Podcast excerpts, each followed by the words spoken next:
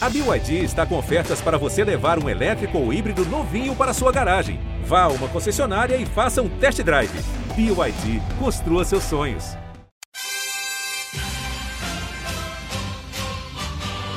É medalha, é Brasil, é Brasil, é Brasil! Brasil! Prata, prata, prata, prata, prata para o Brasil! É ouro! É ouro!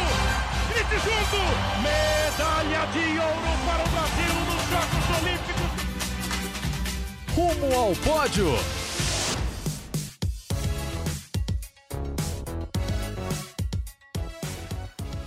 Saudações olímpicas! Este é o Rumo ao Pódio, o podcast de esportes olímpicos da Globo. Eu sou Marcel Merguiz, estou em casa hoje, aqui em São Paulo, uma terça-feira, dia 24 de janeiro de 2023, quando faltam exatamente 548 dias para os Jogos Olímpicos de Paris no ano que vem. E como já é ano de PAN, sim, faltam apenas 269 dias para o início dos Jogos Pan-Americanos de Santiago, no Chile. Hoje, quem está comigo aqui novamente, ela lá nos estúdios da TV Globo, é Giovana Pinheiro. Tudo bom, Gi?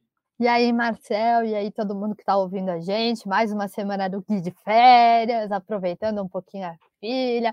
Eu já tenho informações que a Lisa amou a praia, então ah, está quem tudo. Quem não gosta, quem não gosta. Está tudo ótimo com o Guilherme, então prazer estar aqui com vocês de novo. E bora que essa semana tem coisa boa para a gente falar, né? E tem convidado especial. Ah, já temos spoiler, sim, temos convidado especial hoje. Falamos dele semana passada aqui, como ele está no 2023 arrebatador, espetacular. Ele, claro, é o nosso convidado aqui no Rumo ao Pódio de hoje. O grande nome do fim de semana brasileiro, o grande nome do esporte olímpico brasileiro, eu diria, neste ano até agora. Hugo Calderano, no último sábado, só para atualizar quem não está sabendo de nada ainda. Foi campeão lá na etapa de Doha do Circuito Mundial de Tênis de Mesa. Com o título, ele voltou ao top 5, né, ao top 5 do ranking mundial. é o quinto colocado do ranking mundial agora. Só três chineses e um japonês na frente dele. Então, ele é o melhor não asiático do ranking. Hugo muito bem esse ano, lembrando que há duas semanas ele tinha ganho também a etapa de Durban, na África do Sul,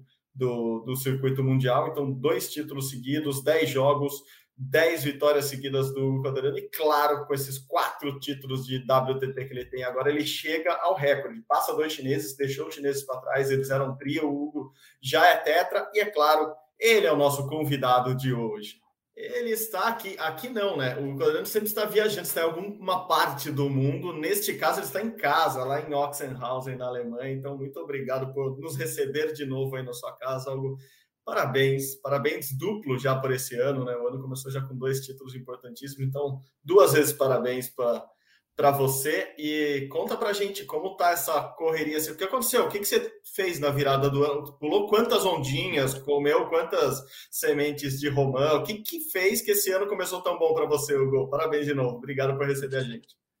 Valeu, eu que agradeço, é sempre um prazer conversar com vocês. É... E nada, acho que é só é, tudo aconteceu na, da, da, forma certa, na hora certa, né? Eu acho que, que o ano, eu tive um ano de 2022 muito, muito complicado, bem difícil, os resultados não foram tão bons assim, mas eu sempre, sempre mantive a minha confiança profunda, né? De que eu, que eu poderia voltar, que tenho, tenho nível e que, que poderia conseguir resultados é, melhores do que eu já consegui e poderia continuar evoluindo. E claro que nada, nada, disso vem muito fácil, né?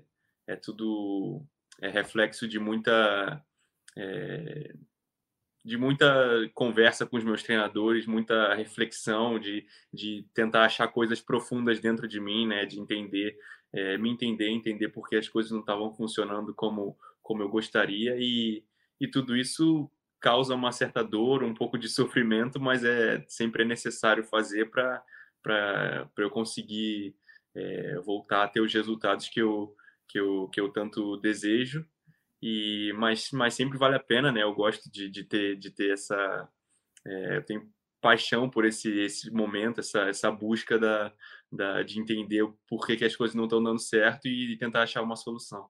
Queria que você falasse desses dois torneios, assim, como, como foi a correria para você? Acho que não tinha nem cinco dias de que você tinha ganhado o primeiro, você já estava disputando o outro já no terceiro, quarto dia de vitória, jogos seguidos às vezes. Como foi assim, manter esse emocional? Como você está se sentindo? É, eu fiquei muito feliz de ter conseguido. Acho que ganhar o primeiro torneio é uma coisa, né? E ganhar o segundo é uma coisa totalmente diferente, é, é muito difícil e eu tenho consciência disso. É, emocionalmente, mentalmente, fisicamente também muito difícil e acho que foram dois campeonatos completamente diferentes, né? O, o, no primeiro eu consegui me impor ainda mais fisicamente e no, no segundo eu sabia que, que não, não conseguiria jogar provavelmente exatamente da mesma maneira, mas, mas eu consegui usar um pouco mais a, a, confiança que eu peguei em, em Durban para jogar de uma, de uma forma talvez um pouco diferente em Doha, né? Eu é, não tinha a, talvez a mesma como que a gente não estava tão fresco, né? Quanto quanto no, no, no primeiro campeonato, já estava um pouquinho cansado com, com alguns jogos nas pernas e mas consegui compensar com a, com a parte técnica, com a parte mental e acho que, a, que a parte mental, a vontade de, de, de, não aceitar perder ali naqueles momentos que eu, que eu tive match point contra e continuar brigando até o final foi o que me levou a conseguir o segundo título. Uhum. Você falou em, em, confiança, né? Eu acho que o mental uh, em qualquer esporte é muito importante, claro, eh, para vocês de, de, esportes individuais, eu acho mais ainda. É, ter ganho os dois primeiros torneios do ano te joga para 2023 como? Assim, qual que é o teu planejamento de temporada? Eu imagino que é uma temporada muito longa, né? Porque a gente está falando agora em duas semanas de janeiro, você já fez 10 jogos, já ganhou 10 jogos. E lembrando que tem Jogos Pan-Americanos, por exemplo, outubro, novembro, no fim do ano ainda, é quase que a outra temporada e, e os Jogos Pan-Americanos são importantes para vocês. Como que está esse seu planejamento para 2023, Hugo? É, é, a temporada é muito longa, né? Infelizmente o WTT ainda não, não conseguiu divulgar o calendário do ano inteiro, né? Então a gente ainda tem algumas dúvidas sobre, sobre o que vai acontecer. O que está certo agora é o é o Grand Smash em Singapura, é, que vai acontecer em março, que é um evento é o evento mais importante da WTT, né, o Grand Smash. E temos também o, o mundial em Durban de novo, é, de novo que eu digo é, no mesmo lugar do WTT, é, que vai ser em maio também. E claro outras competições do WTT, mas principalmente para mim o mais importante vai ser também os, os Jogos Pan-Americanos. Eu vou quebrar o protocolo, eu vou falar uma coisinha de rede social que eu queria que você comentasse. É, do lance que foi na final, né? Agora dessa última competição, que você passa a mão assim por trás do seu corpo e joga de volta a bolinha, que viralizou nas redes sociais, assim. Eu vi muita gente compartilhando, páginas de esporte compartilhando. Queria que você falasse desse, desse momento do jogo, especialmente, se você viu toda essa repercussão na internet, se tá, tipo, muito movimentada. É, é um lance que é behind the back, né, por trás das costas, que, que não é tão comum, mas, mas tem vários jogadores que que, que já fizeram jogadas assim. É, é, principalmente quando a gente espera a bola na, no, no forehand, na direita, e o adversário joga na, na, na nossa esquerda, no backhand, e a, e a melhor solução é, é, jogar o braço por trás das costas e esperar que, que a gente consiga devolver a bola. E eu, eu vi um pouquinho do que estava acontecendo nas redes sociais, é, foi, é, foi uma, uma jogada bem legal, e principalmente por ser um, um set point contra, né? Acabei salvando o, o set point é, com essa jogada.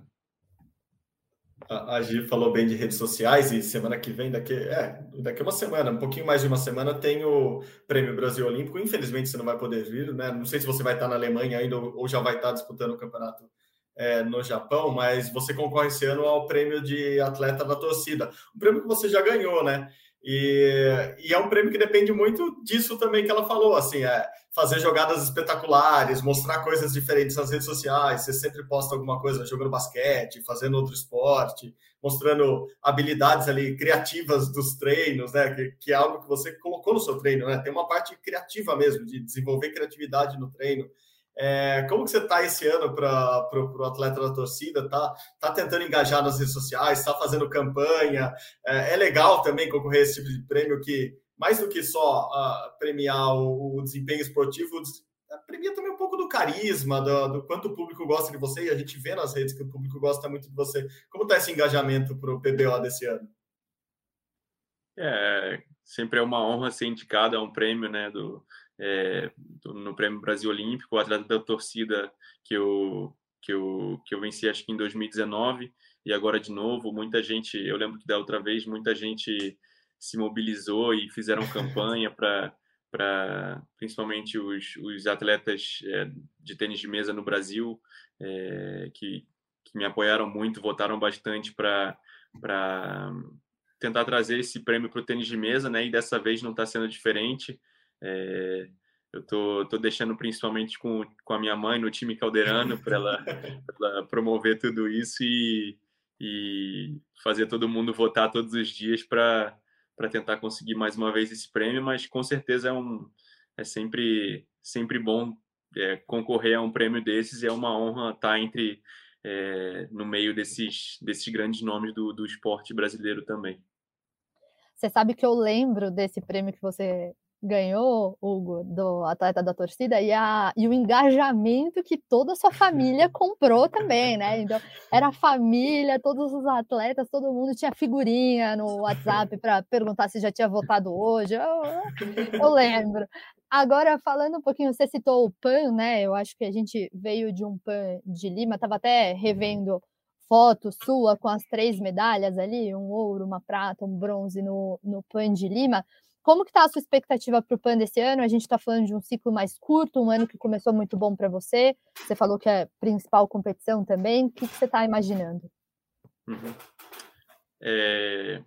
é, acho que muita gente pode achar que, que, por eu já ter ganho várias vezes competições nas Américas, o PAN não é tão importante, mas ele sempre vai ser um, é, uma das, das, minhas prioridades no, no ano de Jogos Pan-Americanos, né?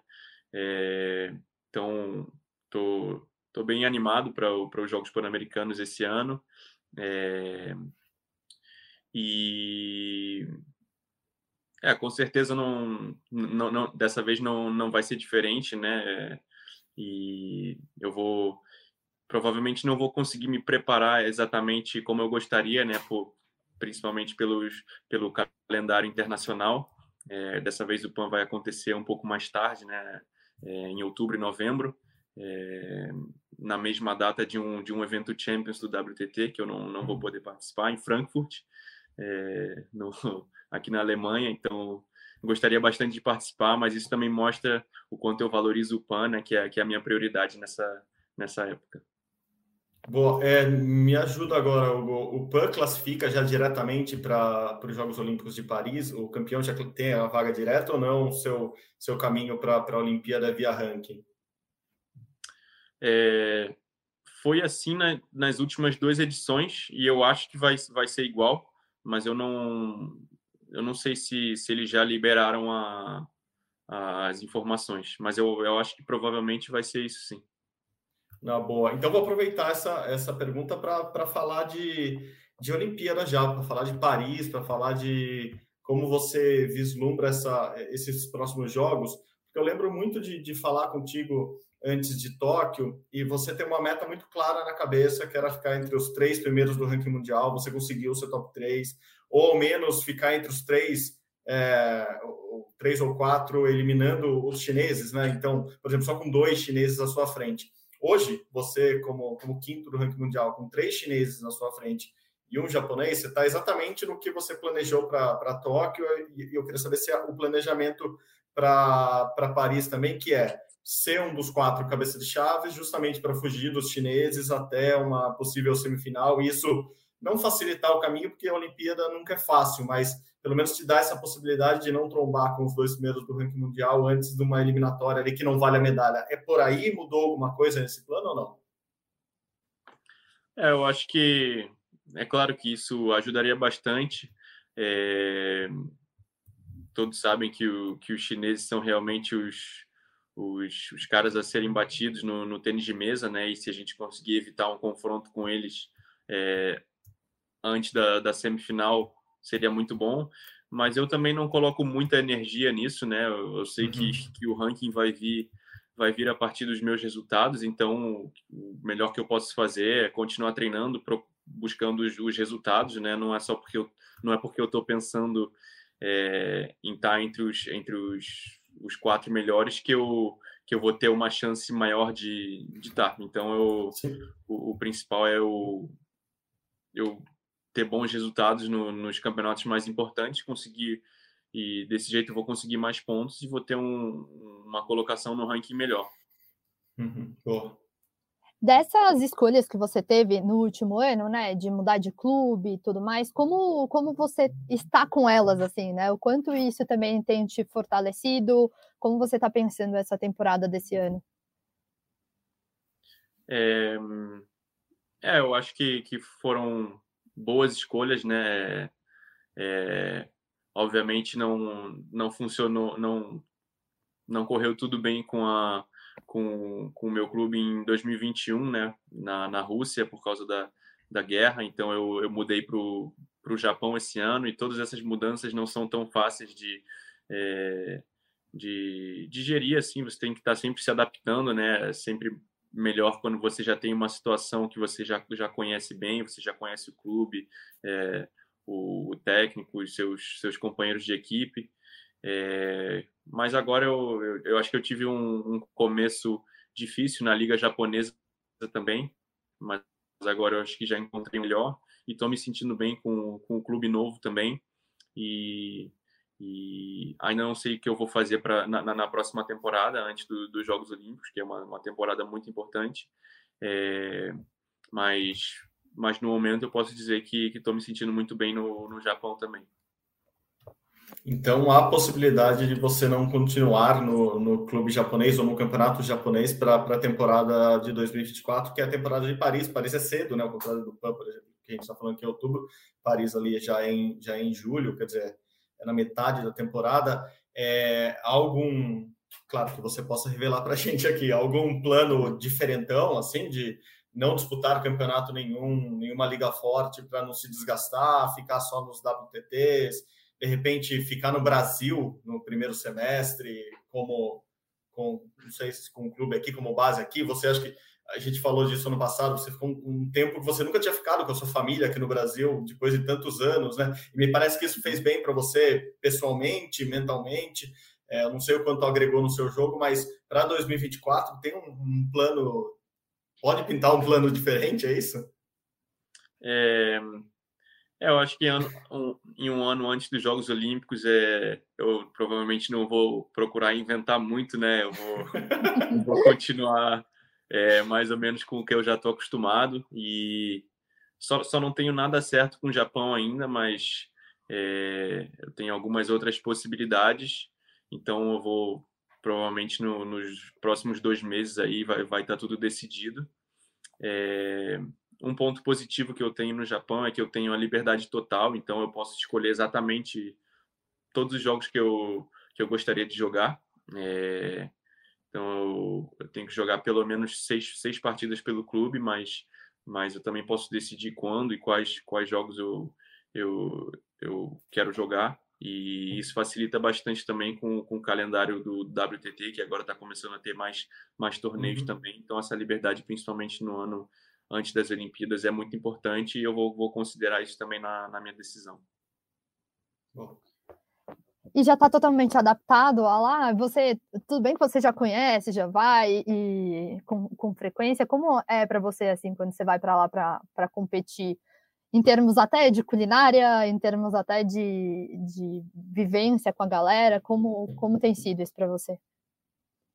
É, eu fui muito bem recebido, né? O, o centro de treinamento do clube é excelente, tem tudo que eu preciso, tem é, bons parceiros de treino também. Tem uma academia dentro do centro. Eu, tenho um quarto só para mim, para quando eu, quando eu vou para lá, dentro do centro também. Então, é, eles me tratam muito bem. É, fui muito bem recebido. Fizeram um, um cardápio vegetariano especialmente para mim. Então, é, é sim, consegui né? me adaptar bem. É. é, então, eu já, eu já conhecia bastante o, o, o Japão, como você falou. É, mas eu acho que a, que a diferença é a, a liga é bem diferente, né? Tem um sistema de, de jogo e a, e a cultura deles dentro do, do esporte, dentro da, da liga competitiva, é bem diferente do que, do que a gente está acostumado numa liga europeia. Então, acho que no início demorou um pouquinho para eu, eu me acostumar com isso, mas agora eu já entendi melhor como, como eles funcionam, como, como a liga funciona e, e agora eu vou provavelmente conseguir me concentrar realmente só no, nos meus jogos e nos treinamentos. Boa, eu até brinquei no último programa Salvar Paris do Sport TV, falando que com se você conquistasse o quarto título de WTT, mais os dois que você tinha já do circuito mundial anterior, eram seis títulos ao todo, você estava quase chegando no número de línguas que você fala, né? Aquelas cinco fluentes, mais as duas novas que você está desenvolvendo, nem sei se já está falando fluentemente, quando tem que ir atualizando quando eu falo com você. É. O japonês é uma nova língua que você está aprendendo, está dando tempo de aprender novas coisas esse ano. O que, que tem de novidade? A gente sabe do Hugo Cubo Mágico, o Hugo Ukulele, o Hugo com um monte de esporte.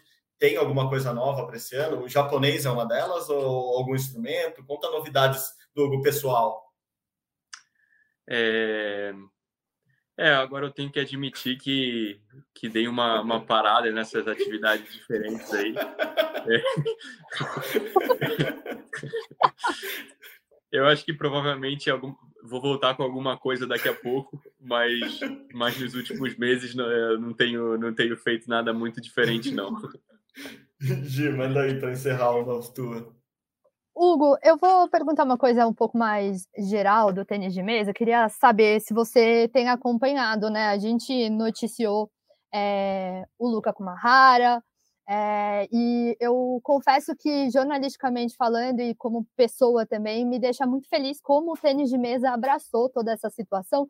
E mais do que isso, como a comunidade não só do Brasil, como internacional também se motivou, digamos assim, a fazer as coisas rápidas, né? Então, o nome social já atualizado no ranking internacional rapidamente, enfim, todas essas questões, digamos, burocráticas sendo trabalhadas dentro da confederação é, de vocês muito, muito transparentemente, né? Acho que o Comitê Olímpico Internacional que determina que as regras é, para atletas trans na modalidade seja pelo, pela Federação Internacional e a federação também prontamente já começou a se movimentar nesse sentido para estabelecer essas regras e para acolher o Luca nesse sentido. Eu sei que você estava longe, mas eu queria saber o quanto você acompanhou, o quanto você está perto da situação, o quanto a, a comunidade do tênis de mesa é, acolher o Luca foi uma surpresa ou já era o que você esperava? Eu queria que você comentasse um pouquinho isso. Uhum. É, eu acompanhei bastante, sim. É, eu já tinha a informação antes dela ser divulgada, né? E dei todo o meu apoio para ele. É, falei que, que apoiava de todos os jeitos e que podia contar comigo para o que precisasse. E também fiquei muito feliz em ver é, tanto apoio, né? Como você falou, é, no, do tênis de mesa brasileiro, da comunidade é, mesa tenística brasileira. E eu acho que é muito importante uma questão como essa ser, ser bem tratada, né? Eu acho que, que com tanto, tanto preconceito que existe no, no mundo de hoje em dia, é super importante a gente demonstrar o nosso, o nosso carinho e o nosso apoio é, ao, ao Luca e a qualquer pessoa que, que, que tenha uma situação parecida. E fiquei muito feliz em, em, em ver como isso foi é, como a, como a situação foi foi bem tratada por por todos os todas as pessoas no, no mundo do tênis de mesa e no mundo do, do esporte brasileiro em geral também é, no, no, cenário internacional não sei não, não não vi muito sobre isso mas parece que, que também foi é, tudo aconteceu de uma forma bem bem tranquila e, como eu falei, sempre, sempre apoio o Lucas sempre vou é, com para tudo que ele, que ele precisar. Boa, boa, ótimo, ótimo.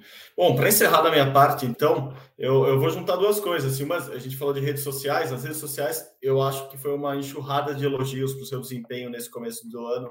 É, todo mundo muito empolgado e, e, e, a galera já levantou a bola de e agora? E na Olimpíada, o que, que ele vai fazer na Olimpíada? A gente sabe que ainda tem um ano e meio, Mas eu queria saber o que está passando na tua cabeça hoje sobre os Jogos Olímpicos de Paris. É, e eu falei que ia juntar duas coisas, porque tem uma entrevista recente sua, até para o site, para o Olympics, né, o site do, do, Comitê Olímpico Internacional, e você fala muito disso, né? Que você quer a medalha olímpica, que você é, sabe que pode superar os melhores chineses. Nesses dois torneios que você ganhou, pelo menos os três primeiros no ranking não estavam lá, então você era a cabeça de chave número um. Mas eu queria juntar tudo isso para você arredondar. O que, que Calderano está esperando dos próximos Jogos Olímpicos de Paris? É brigar pela medalha, a sonhada medalha, a primeira medalha do tênis de mesa do Brasil em Jogos Olímpicos vai vir já agora em Paris? Você está pronto para isso? É, com certeza o objetivo não não mudou nem um pouco, né? Eu acho que enquanto eu estiver jogando tênis de mesa, esse vai ser o meu objetivo. Eu só só evoluí desde Tóquio e acho que, que ainda tem um, um pouco de tempo para continuar evoluindo até Paris. É, com certeza eu sou um, sou um jogador melhor agora, é, apesar de ter tido um ano não, não tão bom. É, eu senti uma evolução técnica e principalmente física muito grande nesse, nesse último ano. Eu acho que é, talvez até por isso os resultados não foram tão, tão bons, né? Eu acho que foi uma, uma, uma fase mais de transição, assim, e, e Bom, é, é mais fácil falar isso vindo de dois títulos e de uma performance muito boa, mas, mas eu sinto que é, que tô, tô, tô, no caminho certo e com certeza o meu objetivo vai ser de novo é, brigar por medalha, chegar na, nas Olimpíadas entre os melhores e, e eu acho que a concorrência está tá maior ainda, maior do que do que do que em Tóquio, então não vai ser uma, uma tarefa fácil. Tem muitos atletas que que, que podem brigar por medalha, mas o que, eu, o que eu posso fazer é me preparar da melhor forma possível e, e, e chegar lá com, com, com boas condições de, de conseguir uma medalha. Boa, boa, maravilha. Hugo Calderano, Hugo, muito obrigado de novo. Tem, diga, tem uma, Gi, diga, tem diga. uma coisa, né, Marcel? Francês você fala, Hugo? Tem alguma dica oh. pra gente? falo, falo francês. Fala, fala, fluentemente, né? Assim, não é, fala e não é pouco, é isso? Não, tem, tem alguma dica para gente que está querendo aprender, assim? É que a gente está começando a fazer, assim, fica, fica aqui o bastidor, né? Eu e a Giovana começamos a estudar francês só agora, só agora, então... Não, é... mentira, desde que eu voltei do Japão, eu já estou fazendo francês. Ó, nem estava aqui ainda. Aqui, vocês entenderam. Mudei de camisa aí, mas tudo bem. é, eu, eu acho que é, não é tão... É bem parecido com, com o português, né?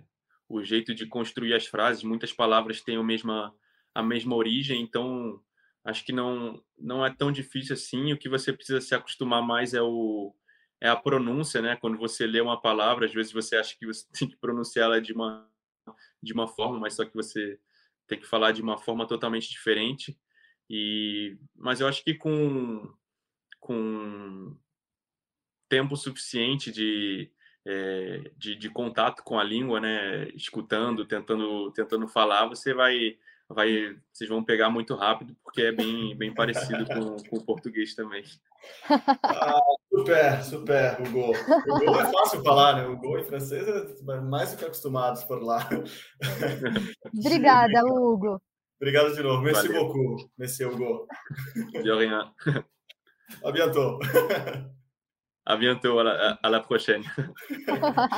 Bom, Gil, papo com o Hugo sempre rende, né? Sempre rende, impressionante, sempre tem muito o que contar, sempre, sempre está aprendendo alguma coisa, apesar de ele falar que agora não está aprendendo nada, o que, o que deve ser mentira, não estou brincando, o que deve ser, o, o que mostra que ele está com foco esse ano muito forte no tênis de mesa, mas ele deve estar tá inventando alguma coisa, eu tenho certeza.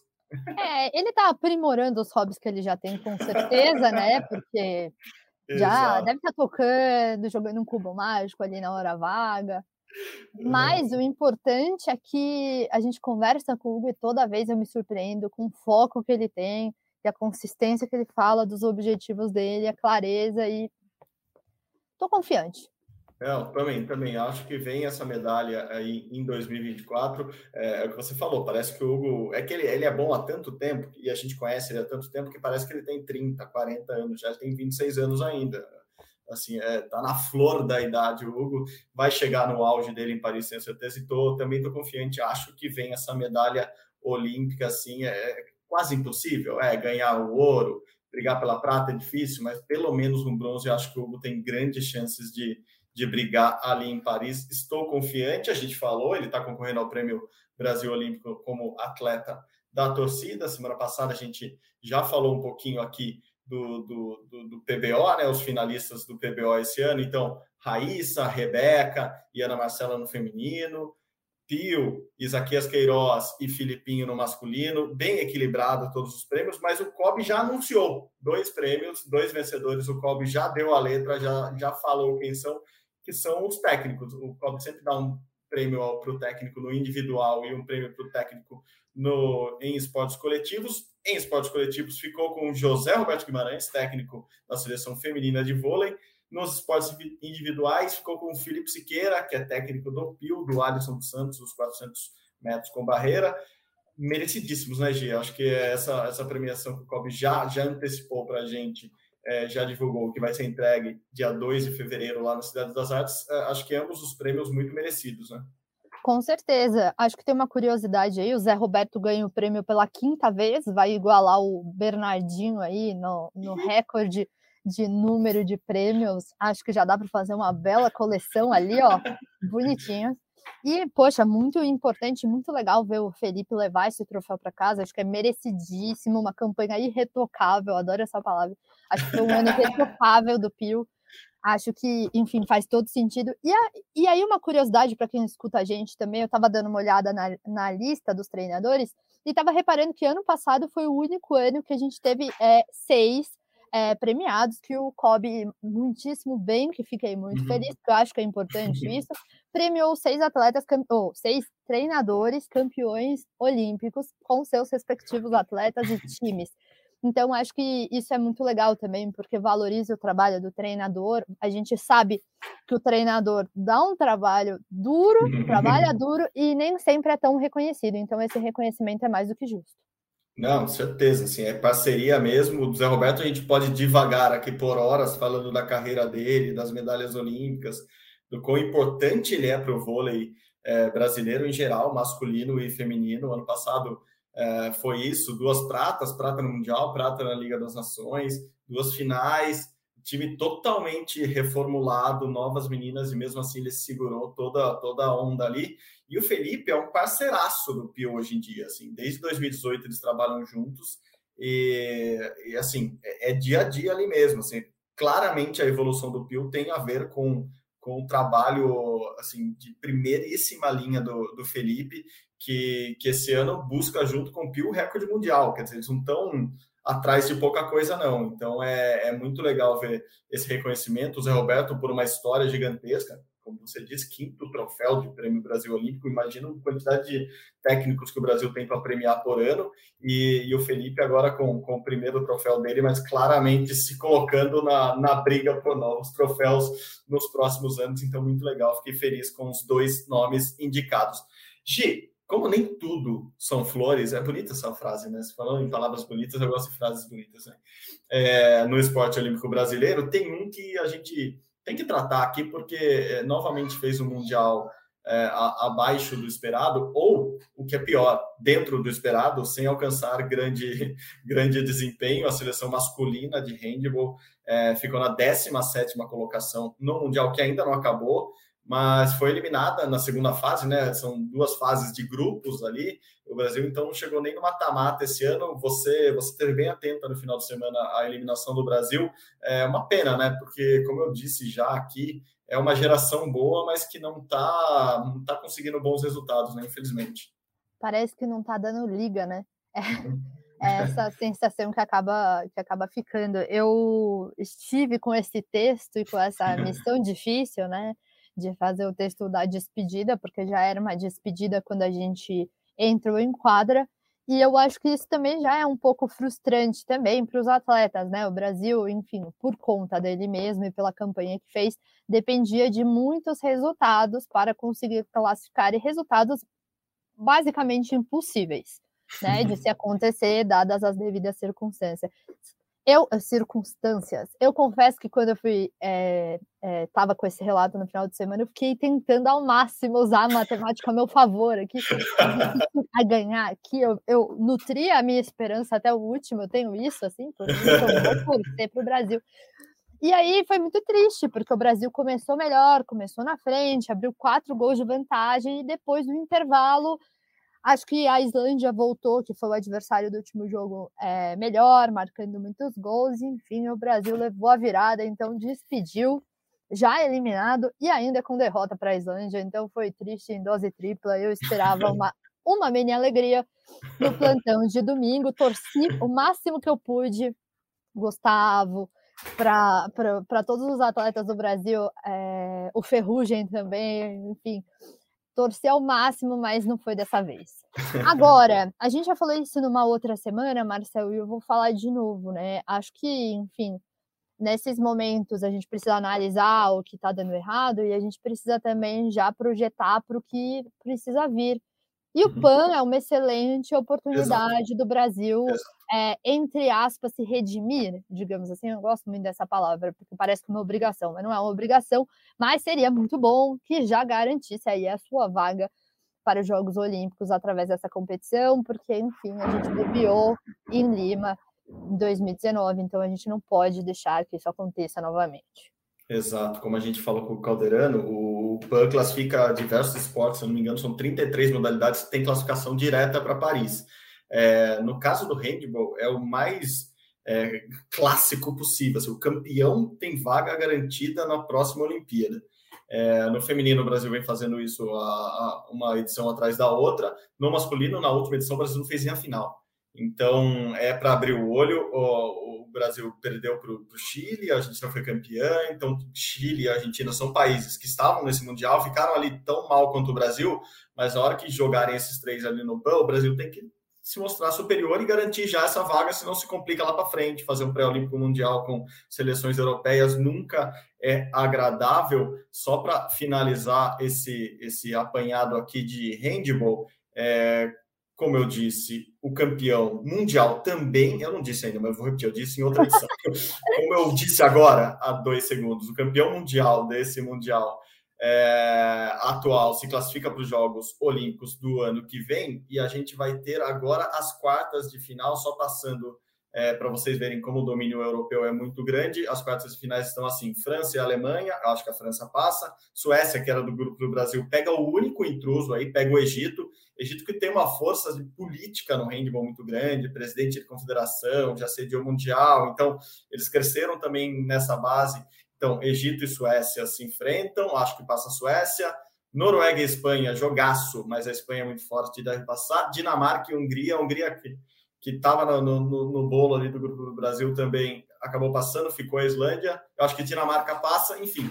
É, vamos ter a briga de quatro europeus, provavelmente, ali pela, pela vaga na, na próxima Olimpíada. E é legal, é legal ver. É uma pena que o Brasil não consegue ser um intruso como o Egito foi agora, como o Catar já foi. Claro que o Catar é um, esquema totalmente diferente, mas já foi em outros mundiais, enfim.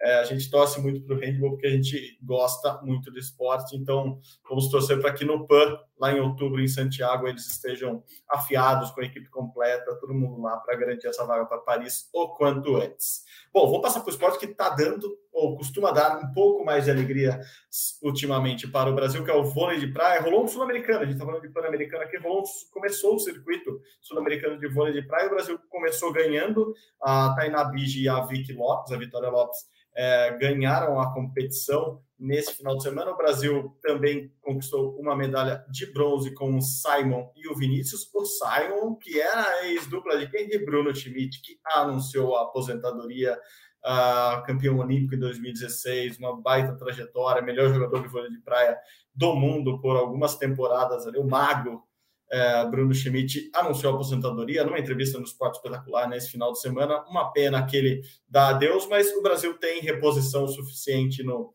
no vôlei de praia para ter novos Bruno Schmidts. É, essa dupla Vic e Tainá, eu gosto muito, acho que para o futuro, quem sabe até para o PAN, o PAN normalmente as duplas principais não vão, É, de repente, nos no Jogos Pan-Americanos, elas podem ser a dupla. É, no masculino, claro que eu ainda não tenho a menor ideia quem vai ser, mas ali eles vão ter uma briga muito dura, que é com os, os primos chilenos, o Marco e o Esteban Grimald.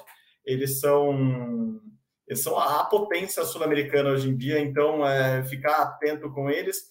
Mas eu queria que você falasse um pouquinho hoje da, dessa aposentadoria do Bruno, né? É uma pena perder um, um, jogador assim tão importante e que não, não parou por causa da idade, né? Então, vamos lá. Eu, eu quero, quero falar da Tainá e da Vitória boa, rapidinho. Boa, boa. E aí claro, eu já emendo com o comentário do Bruno e já, já para você.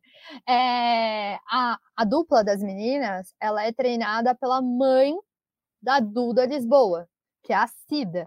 Então, a Vitória, ela foi uma atleta que cresceu com a Duda a vida toda, basicamente, assim. Elas têm idades muito parecidas, né? Elas são muito novas, tanto a Tainá quanto a Vitória. Então, ela teve uma, um, digamos assim, uma base muito forte, né? E ela treina muito com a Duda e era muito próxima da Duda é, é, treinada pela mãe da Duda, que é uma excelente, foi uma excelente jogadora e, e, enfim, agora também excelente treinadora. Então tem toda essa proximidade e ligação que eu acho que é um histórico que conta muito, né? Tanto de uhum. trocas e vivências quanto de formação. Acho que é, é muito importante. Eu também vejo muito potencial nas duas. Acho que são atletas que vale ficar de olho aí, porque com certeza tem um futuro gigante. E sobre o Bruno Schmidt, eu confesso que não me surpreendeu uhum. pelo contexto do esporte, pelo contexto da carreira que o Bruno está e por todas Sim. as pistas que o Bruno vinha dando, né? Uhum. Confesso que ao mesmo tempo é aquela coisa, ao mesmo tempo que a gente espera, a gente não quer que chegue. Porque boa. todos os bons atletas, é, eu, eu particularmente sou inimiga do fim, sempre quero dar mais um aninho, não.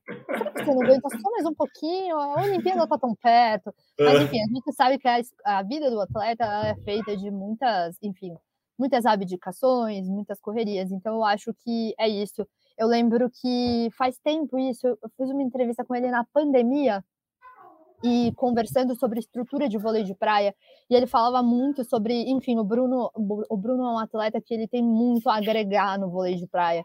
E até, enfim, acho que eu, eu acho que a Confederação Brasileira de, de Vôlei deveria abraçá-lo de alguma forma e ouvir o que ele tem, porque ele tem muitos, muitas boas ideias para o desenvolvimento do vôlei de praia no Brasil. É, eu lembro que nessa entrevista eu me surpreendi muito com várias ideias que ele tinha, até em relação a clube, até várias coisas que, de mudança, porque ele tinha muito receio também da, da base da modalidade, sabe? De quanto a gente ia conseguir realmente proporcionar essa renovação, né? Então, eu acho que ele é um cara que, enfim, vai agregar, sempre agregou dentro é, da areia, né, dentro da quadra. Uhum. Acho que, enfim, dispensa apresentações. É um cara que, enfim, a gente deve muito é, agradecê-lo por tudo que ele nos proporcionou no vôlei de praia e, enfim, teve aquela toda aquele drama pré-Tóquio também, enfim, acho que e merece tudo de bom na carreira de advogado, que eu sei que é uma coisa que ele está se formando agora, que ele quer lutar, então tem esse lado dele também. Eu espero que agora a gente o aproveite de alguma forma, com toda a sua experiência também no, no fora de quadra, né? Que a confederação consiga ouvi-lo e que a gente consiga formar. É, você falou isso, né? Da gente ter essas reposições no vôlei de praia. O uhum. Brasil é um país tão propenso a ter bons atletas no vôlei de praia, a gente tem perdido para umas modalidades novas. Fica a dica aí. Então, gente, vamos voltar para o vôlei de praia, sabe? Eu acho que eu acho que é isso.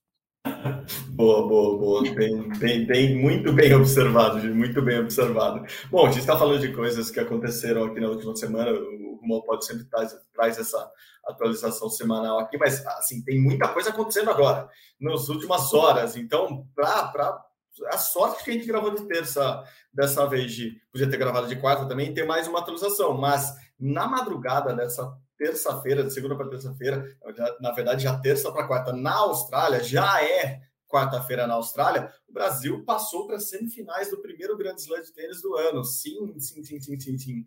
Rafael Matos e Luísa Stefani venceram uma dupla da casa e se classificaram para a semifinal do Australian Open, jogando na quadra central, ganharam por 2 a 0. Agora na próxima madrugada já pegam de novo uma dupla uma dupla australiana, né? Uma, uma dupla da casa, o Kousman e a Gadek. É, campanha histórica deles, muito, muito, jogando muito bem. Hoje passaram com muita facilidade, né? Na madrugada passada, pelas quartas de final. É, pô, já podemos começar. Esse já dá para começar a sonhar com Paris, né? Porque a Luísa já tem experiência olímpica, já tem medalha olímpica, já tirou um pezinho das costas ali. É, agora achamos uma dupla mista para ela. Claro, tinha o Bruno Soares, tinha o Marcelo Melo, que são ótimos duplistas, mas, cara, essa dupla com o Rafa parece que encaixou. É o segundo torneio que eles jogam e já estão jogando muito bem. Me, me, me causa aquele arrepio já pensando que vem coisa boa pela frente, Gi. Não, com certeza, tenho a mesma percepção que você. Acho que eles estão jogando bem de alguma forma. Se a gente pode falar que eles estão jogando leve, digamos assim. Acho que, acho que encaixou bem. Ele também é jovem, é um, é um atleta que, enfim, é, na sua carreira também já está garantindo seus títulos ali, disputando também duplas. Então, eu acho que tem muito potencial, acho que encaixou muito bem. É, até acompanhando as redes sociais ali, vi muita gente comemorando, e é engraçado, né? A gente conversou isso com a, com a Luísa quando ela veio aqui no podcast é engraçado porque ela é muito esperta, ela acompanha todos os comentários. E você vê o quanto ela engaja nos comentários, a galera tava comentando exatamente isso. Pô, que dupla massa! E ela curtindo todos. Então, assim, quer dizer, eu acho que ela, se for o social media, talvez eu vou ficar um pouco chateada. Mas, mas é, ela tá sempre ligeira ali, vendo o que as pessoas estão falando, e eu, eu sinto que, que ela também tem essa, essa percepção que a gente está tendo. Acho uhum. que ela uhum ela, a gente fala sobre isso da geração feminina, né? Né? Acho que tinha todo aquele estigma dela, dela jogar ou não com a Bia e tal. e, e agora a gente tá, tá vendo com essa nova dupla, né? A galera comemorando e ela ali só de olho. Então, não, eu, acho, eu acho que tem muito potencial. Você, você usou uma palavra boa. Lulu, como os, os, os, íntimos gostam de chamar, ela é muito leve mesmo. Ela, ela passa essa leveza, né? Essa, e não é falta de preocupação, falta de foco, isso ela é muito. Mas ela passa essa alegria, essa leveza, essa, é, faz parecer as coisas serem simples e está aí de novo numa semifinal de, de Grand Slam, agora no Australian Open. Lembrando que ela já fez final de Grand Slam, só que essa, não sei se ela quer lembrar tanto assim, porque foi justamente o US Open semifinal de 2021, quando ela rompeu o ligamento do joelho, o cruzado, teve que operar, passou um ano fora em fisioterapia e tal, voltou a jogar e voltou a jogar muito bem em alto nível, que é algo que sempre passa pela cabeça dos atletas né, depois de uma contusão tão grave que é se contundir depois de um ano. Eu volto como? Ela voltou igualzinha naquele ritmo que ela estava pós-olímpico, ali pós-medalha de bronze com a, com a Laura Pigossi. Então, estou muito confiante nessa dupla e, e, acho que a notícia positiva é, é de hoje, da, de, depois do, da vitória deles, é que eles podem ser os primeiros brasileiros, primeira dupla 100% brasileira a conquistar um grande slam no tênis. O Brasil já foi campeão com Thomas Koch, com Maria Esther Bueno, a gente falou aqui, Bruno Soares, Marcelo Melo já ganharam, mas nunca juntos, né? Nunca 100% brasileiro, nunca dois brasileiros ganharam. É, até tá lá na matéria do, do GE. Globo, uh, os últimos, ou os únicos, os que chegaram mais perto disso foram em 1982, em Roland Garros, Cássio Mota e Cláudia Monteiro, vice-campeãs em Roland Garros. Agora, assim, é mais do que ganhar um título só para eles, que nunca é só para eles, né? a gente sabe.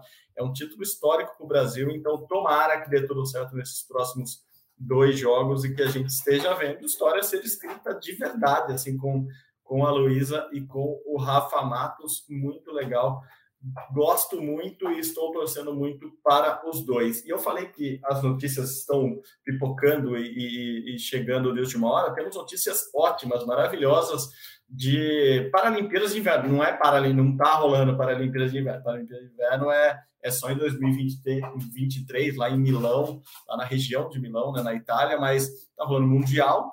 E a esquiadora Aline Rocha conquistou o ouro no esqui nórdico hoje, hoje, hoje, terça-feira, lá na Suécia, ouro inédito na prova de 18 km, então um baita resultado de, é, assim, a gente muitas vezes foca em, em alguns esportes ou algumas modalidades e, o que esqueça, mas é, olha sem tanta atenção para outras. Cara, um resultado impressionante na neve, com, com uma esquiadora que tem participação paralímpica e tal, é muito legal, é para celebrar mesmo. E lembrando que no masculino, o Christian Ribeira também foi pódio, dessa vez com bronze, ele já tinha sido pódio no Mundial Paralímpico de esqui nórdico o ano passado. É, cara, para comemorar, né? Para fechar bem o rumo ao pódio de hoje, né, Gi? Não, com certeza. A Aline ganhou, é, garantiu medalha em duas provas, né? Isso, ganhou bronze, ontem, ganhou isso. e hoje ganhou no ouro hoje, foi campeã hoje. O bronze ontem foi campeã hoje. Assim, duas, duas medalhas em dois dias. Eu não consigo nem fazer duas vezes aula de tênis em dois dias seguidos que eu canso. É, exatamente isso. É um bronze e um ouro. E o bronze já era inédito, então o ouro, uhum. vocês imaginam, se o bronze já era inédito, o ouro mais ainda. Mas principalmente na modalidade que ela tá. Você sabe que a última delegação que foi para os Jogos Paralímpicos de Inverno, ela era uma delegação enxuta e a Aline era a única mulher na uhum. modalidade uhum. dela. Atenção, uhum. não na delegação. Na modalidade dela. Enfim, ela tem muita parceria com os meninos e tal. E ela é uma atleta já é, comparado com a chegada do Christian, por exemplo, é uma atleta mais, entre aspas, antiga? Uhum. né? Uma atleta que já está sendo trabalhada há algum tempo, né? Ela veio do atletismo paralímpico para os Jogos de Inverno, né? Para o atletismo paralímpico na neve. Então, ela teve essa transição. O treinador dela também é o marido dela, que é também é, já vinha do movimento paralímpico continua sendo movimento paralímpico, mas agora a gente está falando da neve. É, então é uma é uma é uma atleta que tem aí é, muito potencial, tem mostrado isso, né? Tem feito campanhas históricas desde então. Acho que tem muito potencial para ainda crescer ainda mais. Ela, ela é muito muito boa e muito persistente, né? Muito res, é, resiliente também. Acho que é sempre bom a gente ver títulos inéditos. Ótimo, ótimo. Começamos o, Rumo ao Pódio com parabéns ao, ao Hugo Calderani, então terminamos com parabéns também à Aline pelo, pelo título mundial, pela campanha no Mundial, né? duas medalhas, impressionante. Então, parabéns, e, e é para isso que estamos aqui, para noticiar. Claro que a gente noticia coisa ruim também, mas a gente adora falar de notícias boas aqui no Rumo ao Pódio. E assim eu me despeço de Giovana Pinheiro. Gil, obrigado de novo pela parceria nessa semana. Até a próxima, hein? Eu que agradeço. Até uma próxima. Contem comigo quando precisarem. Estarei por aqui. Ah, você já é nossa. Já assinamos contrato. Agora não tem mais para onde correr. É isso, gente. Como vocês sabem, o Rumo Pode é uma produção minha e da Giovana Pinheiro. Guilherme Costa está curtindo merecidas férias. Daqui a pouco ele está de volta aqui com a gente. Hoje a edição ficou com Denise Bonfim. A coordenação, vocês sabem, é de Cláudio Raba e a gerência de André Amaral. Você encontra nosso podcast lá na página do GE, pódio, ou no seu agregador de podcasts favorito, também está lá no Globoplay. Vai lá, rumo ao pódio, você acha o nosso podcast e todos os episódios. Valeu, gente. Muito obrigado pela companhia novamente. Saudações olímpicas. Aviento! Alonso! Tchau, tchau!